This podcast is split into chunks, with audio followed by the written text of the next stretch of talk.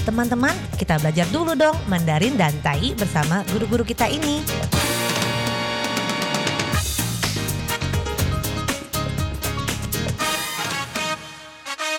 Apa kabar? Tajahau, saya Maria Sukamto. Tajahau, saya Ronald. Tageho, apa kabar? Selamat berjumpa bersama kami berdua dalam kelas belajar bahasa Mandarin. Tai, dan juga bahasa Indonesia. 所以在这里呢，您也可以跟着一起学习印尼语。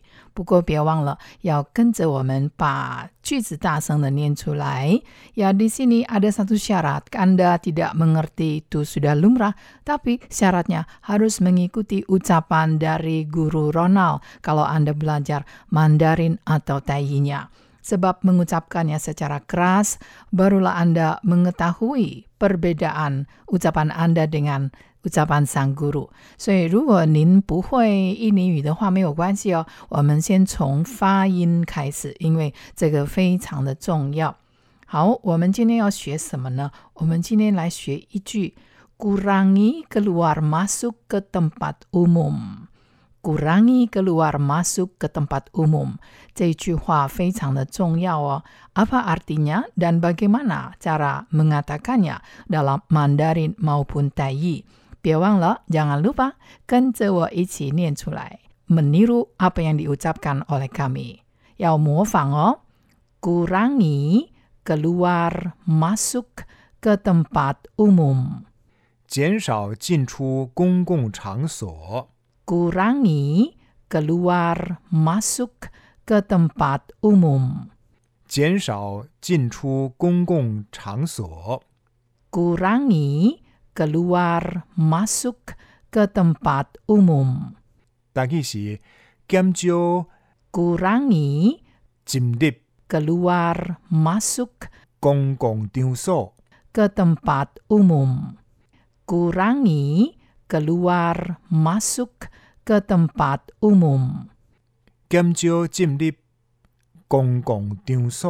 Jadi, kalau Anda mendengar ada orang yang mengatakan kalimat ini dalam Mandarin maupun Taiyinya, jian sao jin chu chang suo, itu berarti kurangilah keluar masuk ke tempat umum. Jadi, jangan suka keluar masuk di tempat-tempat umum. 减少 Jian adalah kurang, sao juga kurang. Sementara jian sao ini berarti kurangi atau berkurang. Eh, 我的钱减少了, uang saya berkurang. Jadi jian sao di sini dimanapun, kapanpun berarti kurang. Jian sao 吃饭的量 mengurangi porsi nasi. Kalau terlalu banyak 如果太多了会怎么办呢？会胖，akan menjadi gemuk. Nah, 进出 adalah keluar masuk. Di sini ada sedikit terbalik, kebiasaannya berbeda. 在这里，这个是有一点点不一样的习惯。Dalam Mandarin, 进 masuk ditaruh di depan, 出 ditaruh di belakang masuk. Jadi masuk keluar.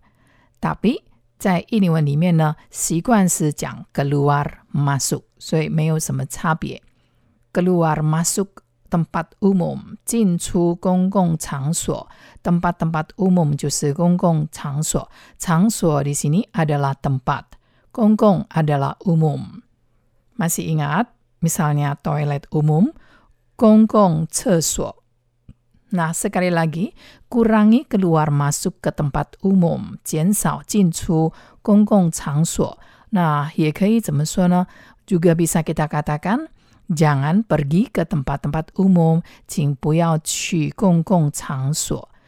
那如果一定要去的话呢，要减少，harus dikurangi。jadi lebih baik 不要去公共场所，jangan pergi ke tempat umum。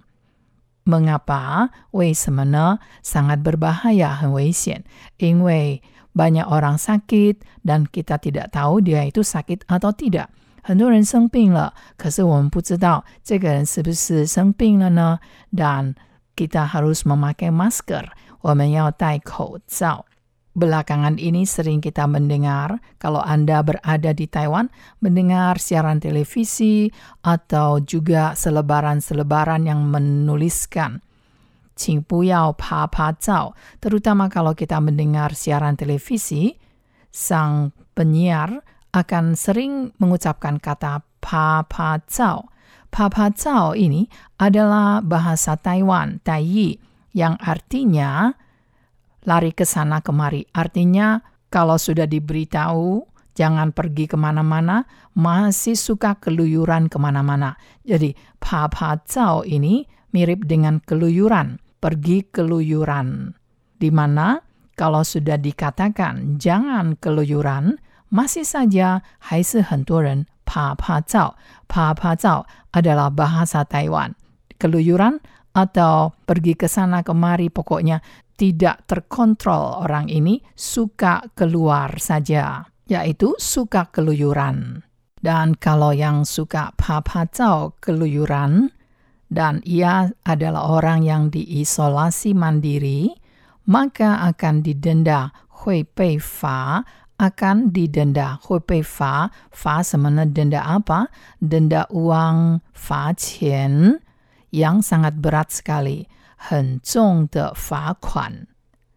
Nah, hari ini kita mau pelajari kata 减少进出公共场所, kurangi keluar masuk ke tempat umum. 公共场所有很多不认识的人 di tempat umum banyak orang yang tidak kita kenal. Dan kita juga tidak tahu apakah mereka sehat atau tidak.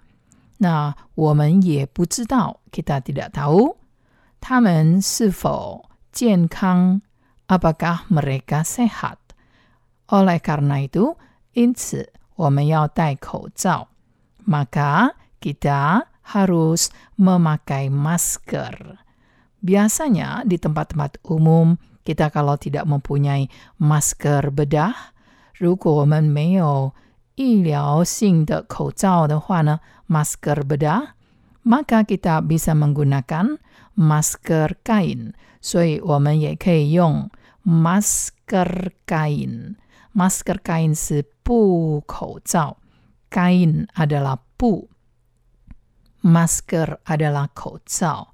Ya, walaupun dalam bahasa Mandarin, 口罩 masker, 口 adalah mulut, 罩 adalah sebuah masker atau penutup, yaitu penutup mulut, tetapi kouzao itu sendiri, yaitu masker.